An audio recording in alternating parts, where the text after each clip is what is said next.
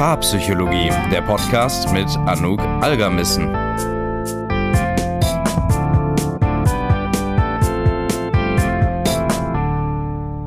Hallo und herzlich willkommen zu einer neuen Paarpsychologie-Podcast-Folge. Ich freue mich total, dass du da bist und mit mir heute drei Tipps für eine bessere Streitkultur und konstruktive Diskussion in der Beziehung durchgehst.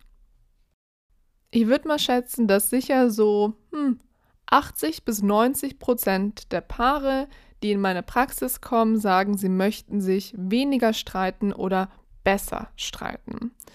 Und Streits an sich sind ein super wichtiges, aber auch ein schwieriges Thema, denn wir wissen das alle, wir nehmen uns immer vor, total konstruktiv zu sein, gewaltfreie Kommunikation zu praktizieren, ruhig zu bleiben und wenn wir dann in der Situation sind, ist es verdammt schwer, da die Emotionen halt häufig einfach uns mit sich reißen, mit uns losrennen, wir dann am Ende des Streits aufwachen und denken, Mist, was ist denn hier passiert? Ich wollte doch eigentlich ruhig bleiben.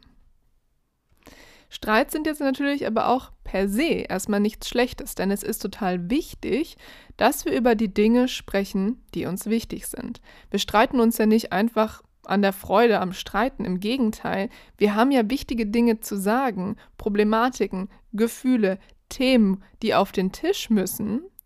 Und jetzt ist das Problem, leider werden diese Dinge nie geklärt.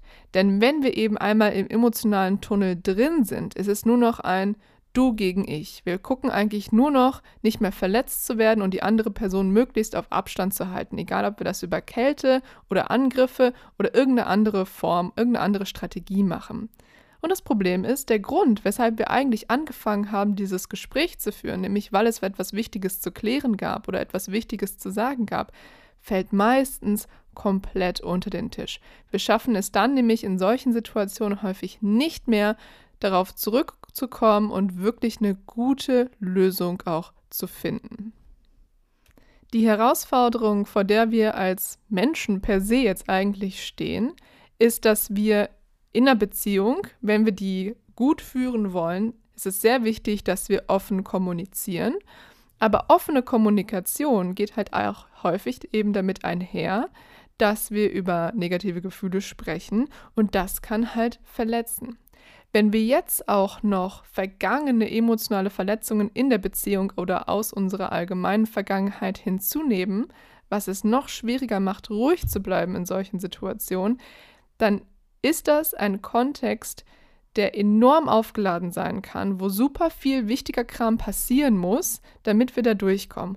Und das ist halt verdammt schwer. Also da müssen wir uns nichts vormachen es ist total nachvollziehbar, dass wir Menschen so schlecht im Streiten sind, weil da passiert echt, echt viel. Und da ruhig zu bleiben, da durchzukommen, ist eine Riesenaufgabe, die man wirklich Stück für Stück üben muss. Und genau dafür ist diese Podcast-Folge heute, damit du einen Punkt findest, wo du ansetzen kannst, um eure Streitkultur zu verbessern und wirklich auch über die Dinge zu sprechen, weshalb ihr euch überhaupt ja streiten würdet oder weshalb du eine Diskussion anfangen würdest.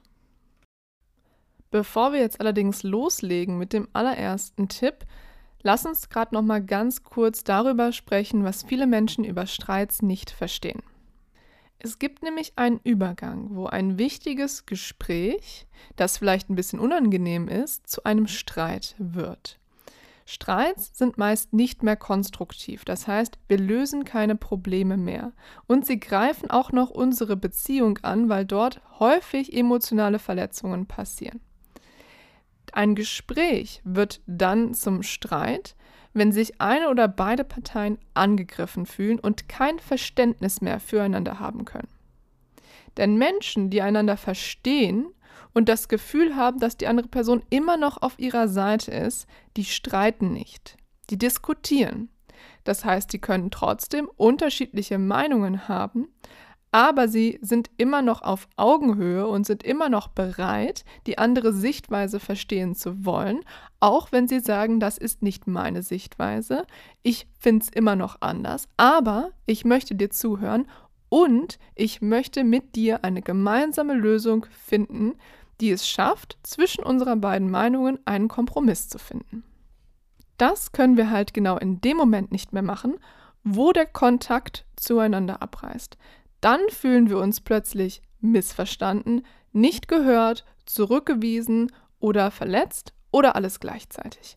Und das sind die Momente, wo wir einander verlieren und auch das Problem und deren Lösung aus den Augen verlieren. Denn auf einmal geht es nicht mehr darum, zusammen ein Problem zu lösen, sondern anzugreifen, abzublocken und sich zu schützen. Und dann ist das Gespräch auf einmal auf einem ganz anderen Level. Wir haben auf einmal ein ganz anderes Ziel vor Augen.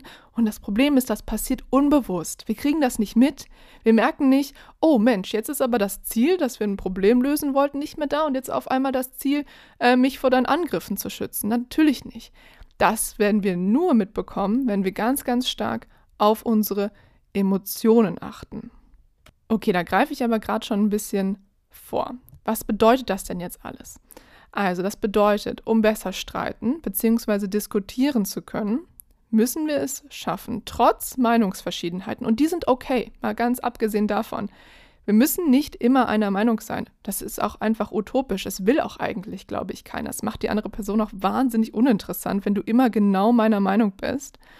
Ähm, das ist nicht das Problem, dass wir unterschiedliche Meinungen haben und auch unterschiedliche Bedürfnisse, unterschiedliche Dinge, die uns wichtig sind. Das kriegt man hin. Wenn, und das ist ein großes Wenn, wir uns dabei noch halbwegs verbunden fühlen. Ja, das muss nicht bedeuten, dass ich so lavi-davi denke, ach mein Gott, du bist die tollste Person auf der Welt. Aber ich muss immer noch dieses Fundament haben von, wir sind das Team, wir sind verschiedener Meinung, okay, aber wir versuchen immer noch die bestmögliche Lösung für uns beide zu finden. Das kann man zum Beispiel auch in Paartherapiesitzungen sehr, sehr gut sehen. Wenn wir es zum Beispiel schaffen, dass dieses Gefühl vorher und währenddessen immer wieder erarbeitet wird, streiten sich die Paare nicht. Die haben Meinungsverschiedenheiten, aber sie geraten nicht in diesen hochemotionalen Tunnel, wo dann halt eben die blöden Sachen passieren, ne? wo man Dinge sagt, für die man sich hinterher schämt, wo die andere Person Stück für Stück wegrückt von einem. Das heißt, dieses Gefühl, immer noch ein Fundament zu haben, immer noch ein Team zu sein, das muss unser Ziel sein in Gesprächen. Und wir schauen uns jetzt drei paartherapeutisch erprobte Tipps an, damit du dieses Ziel, diesen Zustand leichter erreichen kannst. Tipp 1 Beim ersten Tipp geht es darum, die eigene Wahrnehmung zu schärfen. Dazu einmal eine ganz kurze Geschichte. Und zwar war vor einigen Tagen ein Paar bei mir in der Praxis und die waren kurz davor zu streiten. Woran habe ich das gemerkt? Naja, der Mann hatte sich wirklich festgebissen an einem Thema. Und das Ding war jetzt, er hat einfach immer weitergesprochen. Er hat immer weitergesprochen, weitergesprochen, sich erklärt, wiederholt und keinen Blick rüber zu seiner Freundin geworfen. Während er gesprochen hat, habe ich sie beobachtet. Und sie hatte die Arme vor der Brust verschränkt. Man hat richtig gesehen, ihre Muskeln waren angespannt, ihr Blick ging ins Leere. Und das ist schon immer so ein Zeichen, dass die Person eigentlich nicht wirklich zuhört. Also man hat ihr wirklich angesehen, dass seine Worte überhaupt nicht angekommen sind. Das heißt, sie war schon im Tunnel, sie war schon voller Angst, voller Wut vielleicht auch und hat gemerkt, sie ist nur noch auf Abwehr. Und in dem Moment, wo sie die Augen geschlossen hat und den Kopf in den Nacken legte, habe ich ihn mal unterbrochen und gesagt, schauen Sie mal gerade rüber zu Ihrer Partnerin. Und hat er rüber geguckt und gemerkt, wie schlecht es ihr ging. Und dann erst gemerkt, dass sie ihm gar nicht zuhören konnte. Und ich bin mir ziemlich sicher, dass wenn ich ihn nicht unterbrochen hätte, dann wäre das Gespräch in den nächsten Sekunden eskaliert, weil bei ihr ist in dem Moment ist dann Kippschalter umgegangen und sie hat wirklich noch mal ganz tief ausgeatmet. Man hat richtig gesehen, wie der Druck in ihrem Körper immer immer größer geworden ist. In seinem übrigens auch. Also er hat sich ja auch nicht verstanden gefühlt und das waren eigentlich schon super wichtige Warnsignale, die den beiden hätten sagen müssen, Leute, dieses Gespräch, so wie es jetzt gerade hier stattfindet, das funktioniert nicht. Wir versuchen nur noch irgendwie hier Raum zu gewinnen und uns Gehör zu verschaffen, aber das funktioniert einfach nicht. Das bedeutet, die beiden haben super wichtige Warnsignale einfach übergangen. Ihre Wahrnehmung war nicht geschärft für die Signale, die uns der Körper sehr, sehr gut vermittelt, um zu zeigen, pass mal auf, du bist hier in einer sehr, sehr schwierigen Situation. Was sind das denn für Signale, mit denen uns der Körper zeigen möchte, dass gerade etwas nicht stimmt, dass wir gerade in einen Gefahrenmodus übergehen. Das sind zum Beispiel Signale wie Herzrasen, Druck auf der Brust. Man sieht das von außen zum Beispiel an tiefen Ein- und Ausatmen. Manchmal kommt das auch so, dass wir richtig merken, oh, ich muss so richtig was rauslassen von innen. Das ist ein wichtiges Signal. Andere Menschen, die erleben einen Kloß im Hals oder eine allgemeine Anspannung, also ihre Muskeln fangen einfach an, sich anzuspannen. Schwitzige Hände kann zum Beispiel auch so ein Signal sein. Oder dass wir halt einfach die Dinge um uns herum ausblenden.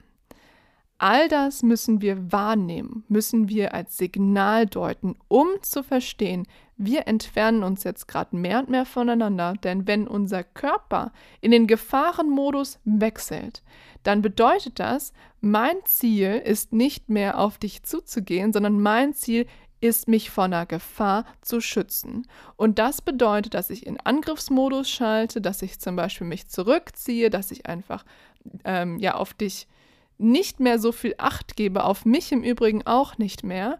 Und dann können wir natürlich dieses wichtige Gefühl, von dem ich vorhin gesprochen habe, nämlich immer noch ein Team zu sein, ja, das äh, kannst du ab, abhaken in solchen Momenten. Das passiert dann einfach nicht mehr. Das heißt, damit das nicht passiert, müssen wir eben unsere Wahrnehmung schärfen und uns selbst darauf einstellen, diese Dinge ernst zu nehmen. Das heißt, wir müssen das üben. Das kann man zum Beispiel machen, indem man sich vorher ganz genau darüber informiert, mit welchen typischen Signalen dein Körper dir zeigen möchte, dass du gerade nicht mehr in der Lage dazu bist, wirklich ein Gespräch auf Augenhöhe zu führen, wo das Ziel immer noch eine gemeinsame Lösung ist. Stell dir dafür zum Beispiel mal folgende Fragen. Woran merke ich, dass ich gestresst bin? Was sind von der Liste, von der ich zum Beispiel gerade gesprochen habe, ganz typische Dinge, die ich von mir kenne, wenn ich eben in diesen emotionalen Tunnel abgleite? Und wie fühlt sich das ganz konkret in meinem Körper an? Vielleicht welche Gedanken kommen bei mir da auch typischerweise hoch?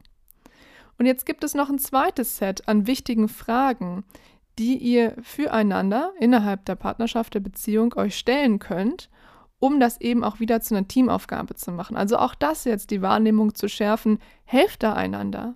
Und das könnt ihr zum Beispiel mit folgenden Fragen machen. An welchen nonverbalen Signalen kann ich bei meinem Partner von außen erkennen, dass diese Person nicht mehr aufnahmefähig ist? Jetzt nochmal zurück zum Beispiel von der Paartherapiepraxis. Bei ihm hätte das zum Beispiel ein Zeichen sein können, dass er darauf achten muss, dass seine Freundin zum Beispiel typischerweise die Arme vor dem Brustkorb verschränkt. Dann weiß er, Mensch, meine Freundin, bei der passiert gerade was. Zweite wichtige Frage wäre, was könnt ihr einander sagen, wenn das Stresslevel zu hoch wird? Also sowas wie, du, ich bin gerade ziemlich angespannt, wir müssen mal gerade hier einen Gang runterschalten. Oder sowas wie, ich merke gerade, dass es mir verdammt schwer fällt zuzuhören. Kannst du ein bisschen langsamer reden? Und jetzt noch die letzte wichtige Frage. Was könnt ihr jeweils tun, um euch selbst ein Stück weit zu beruhigen? Eins der wichtigsten und leichtesten Dinge ist, Tempo rauszunehmen. Denn gerade in Gesprächen, die nicht mehr konstruktiv sind, vielleicht kannst du dich daran erinnern oder kennst das, wird man immer schneller. Ein, folgt, ein Wort folgt auf das nächste, zack, zack, zack, und wir wissen gar nicht mehr, wo uns eigentlich der Kopf steht. Das heißt, je schneller so ein Gespräch wird, desto mehr distanzieren wir uns eigentlich meistens auch voneinander. Wir hören nicht mehr richtig zu, sondern reagieren eigentlich nur noch. Quick Tipp hier noch ein kleiner Tipp im Tipp. Und zwar, vielen Paaren fällt es deutlich leichter zu erkennen, wie es ihrem Partner, ihrer Partnerin geht, wenn sie einfach fragen, hey, auf einer Skala von 1 bis 10, wie angespannt bist du gerade? Also 1 ist total entspannt, 10 ist, ich kriege gar keinen klaren Gedanken mehr gefasst, ich bin unter Hochspannung. Das hilft häufig als kleines Check-in innerhalb der Gespräche, um immer mal wieder herauszufinden, sind wir noch im grünen Bereich? Sind wir noch in dem Zustand, wo wir konstruktiv miteinander sprechen können? Oder haben wir schon den Punkt erreicht, wo wir in diesen Tunnel reingehen, wo es dann wirklich ein Streitgespräch wird, wo es dann nicht mehr darum geht, konstruktiv etwas zu lösen. Das als kleinen Tipp, probier das doch mal aus und wenn du merkst, das hat total gut funktioniert, dann schreib mir das super, super gerne auf Instagram at Paarpsychologie. Denn ich möchte natürlich auch wissen, ob die Dinge, die ich hier vermittle, ob die auch wirklich für dich anwendbar sind. Wenn du sagst, hm, hat für mich noch nicht so gut funktioniert, schreib mir auch das gerne. Auch das möchte ich natürlich hören. Und dann können wir uns auch nochmal in den DMs so ein bisschen austauschen und überlegen, was für dich vielleicht besser wäre. Apropos, wo ich gerade dabei bin, schau doch gerade mal in die Beschreibung des Podcasts. Da habe ich dir nämlich meinen neuen Newsletter verlinkt. Den kannst du abonnieren, wenn du jeden Freitag neue Tipps und Tricks haben möchtest aus der paartherapeutischen Praxis. Das sind nochmal exklusive Tipps, die nicht auf Instagram geteilt werden zum Beispiel. Und da schreibe ich auch manchmal ein bisschen was Längeres zu der Paartherapie an sich. Und der Podcast wird da auch immer nochmal verlinkt. Das heißt, wenn du das spannend findest, guck doch jetzt mal gerade in die Podcast-Beschreibung. Okay, machen wir weiter mit dem zweiten Tipp. Tipp 2. Beim zweiten Tipp geht es darum, sich an das gemeinsame Ziel zu erinnern. Als Paartherapeutin ist es möglich, die Dynamiken eines Paares von außen zu betrachten. Und das ist natürlich super, super wichtig für den Job. Was mir dabei aber immer wieder auffällt, ist, dass häufig wollen beide Partnerinnen eigentlich das Gleiche. Und doch fühlen sie sich in dem Moment meilenweit voneinander entfernt. Und da erinnere ich mich auch noch an ein Paar, das genau davon betroffen war. Und beide wollten nämlich mehr Nähe in der Beziehung und machten aber einander Vorwürfe, nicht wirklich liebevoll genug zu sein. Und das Gespräch ne, wurde immer angespannter, immer angespannter, bis ich dann gesagt habe, fällt Ihnen eigentlich auf, dass Sie beide genau das gleiche Ziel haben. Sie beide möchten sich besser verstehen, möchten näher zusammenrücken, möchten eine schöne Beziehung führen und sich wohlfühlen. Und doch machen sie das, also transportieren diese Informationen auf eine Art und Weise, die garantiert, dass sie das nicht bekommen werden. Das ist ziemlich paradox. Und daraufhin wurden beide sehr, sehr still und haben so ein bisschen über meine Worte nachgedacht und dann gesagt, ja, sie haben recht die Frau hat dann gesagt, ich will eigentlich nur eine schöne Zeit mit meinem Mann. Und das verletzt mich aber so, dass wir das nicht haben und es macht mich so wütend und es baut so viel Druck in mir auf, dass ich ihm das nicht anders sagen kann als mit diesen harschen Worten. Und dann hat sie rüber zu ihm geschaut und er hat gesagt, mir geht's ganz genauso. Und das heißt, dieser Moment war total wichtig, um den beiden wirklich mal klar zu machen, was hier eigentlich gerade passierte. Und sich nicht einfach von ihren Gefühlen wegfluten zu lassen, ähm, und dabei eben dieses gemeinsame Ziel aus den Augen zu verlieren und auch zu merken, hey, wir ziehen eigentlich am gleichen Strang, wir wollen eigentlich das Gleiche. Die Situation und die Streitdynamik hat jetzt dazu geführt, dass es so sich so anfühlt, als seien wir Gegner. Aber wir sind Gegner mit dem gleichen Ziel.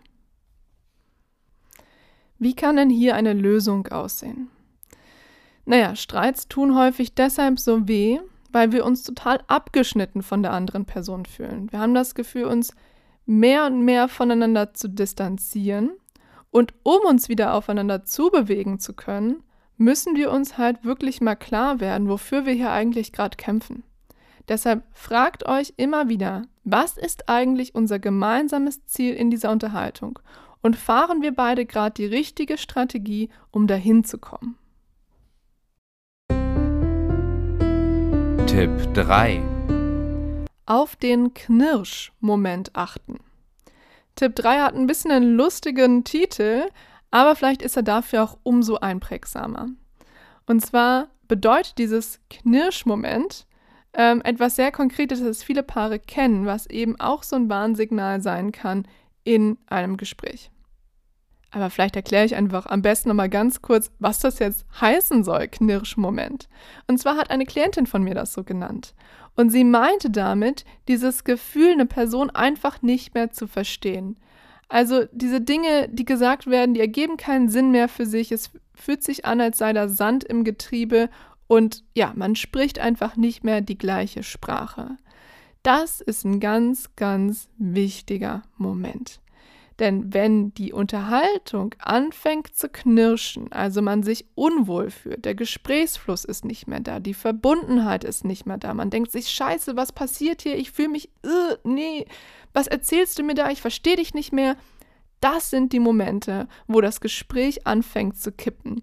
Das sind die Momente, wo wir uns nicht mehr verstehen, wo wir nicht mehr verbunden sind, wo das Teamgefühl flöten geht. Und das sind die Punkte, die dazu führen, dass wir uns dann anfangen zu streiten.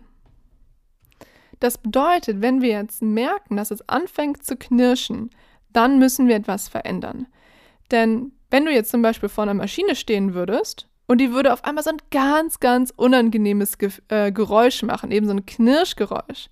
Dann würdest du natürlich alles tun, was du könntest, bis diese Störung wieder behoben ist. Du würdest Dinge ausprobieren, du würdest deine Strategie ändern, du würdest gucken, du würdest hin und her überlegen.